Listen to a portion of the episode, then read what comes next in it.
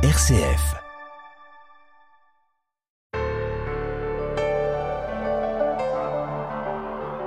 Hier, le 2 novembre, nous avons commémoré tous les fidèles défunts. Au lendemain de la Toussaint, l'Église intercède pour ceux qui, ayant achevé leur vie, se purifient encore.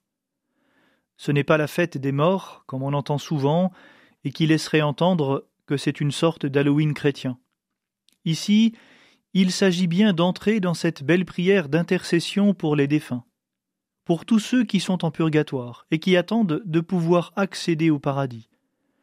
Et comme je le disais la semaine dernière, c'est une manière de faire l'expérience de la communion des saints. Dans le catéchisme de l'Église catholique à propos de la communion avec les défunts, nous lisons reconnaissant dès l'abord cette communion qui existe à l'intérieur de tout le corps mystique de Jésus-Christ, l'Église, en ses membres qui cheminent sur terre, a entouré de beaucoup de piété la mémoire des défunts dès les premiers temps du christianisme, en offrant aussi pour eux ses suffrages. Car la pensée de prier pour les morts, afin qu'ils soient délivrés de leurs péchés, est une pensée sainte et pieuse. Lisons-nous au deuxième livre des Maccabées.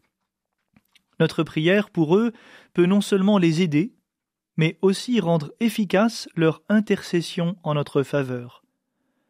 Je vous disais que le mois de novembre est un mois particulier pour faire l'expérience de la communion des saints, non seulement parce qu'il débute par ces deux jours de commémoration, mais aussi parce que durant tout le mois de novembre, l'Église nous invite à prier tout spécialement pour nos chers défunts. Le 1er novembre, c'est l'Église pérégrinante qui célèbre l'Église triomphante. Ici, le 2 novembre, elle intercède pour l'Église souffrante. Le chrétien n'a pas peur de la mort, il ne la recherche pas pour autant, mais il l'accepte comme faisant partie de notre condition d'homme pécheur. Elle est aujourd'hui ce passage vers l'au-delà, elle marque la fin de notre vie terrestre, mais pas la fin de notre vie. La vie éternelle est déjà commencée. Elle commence le jour de notre conception et n'aura pas de fin. Notre vie sur terre n'est qu'une partie de cette vie, une préparation à ce que nous vivrons après. Le choix nous appartient, vivre avec ou sans Dieu, vivre auprès de lui ou loin de lui.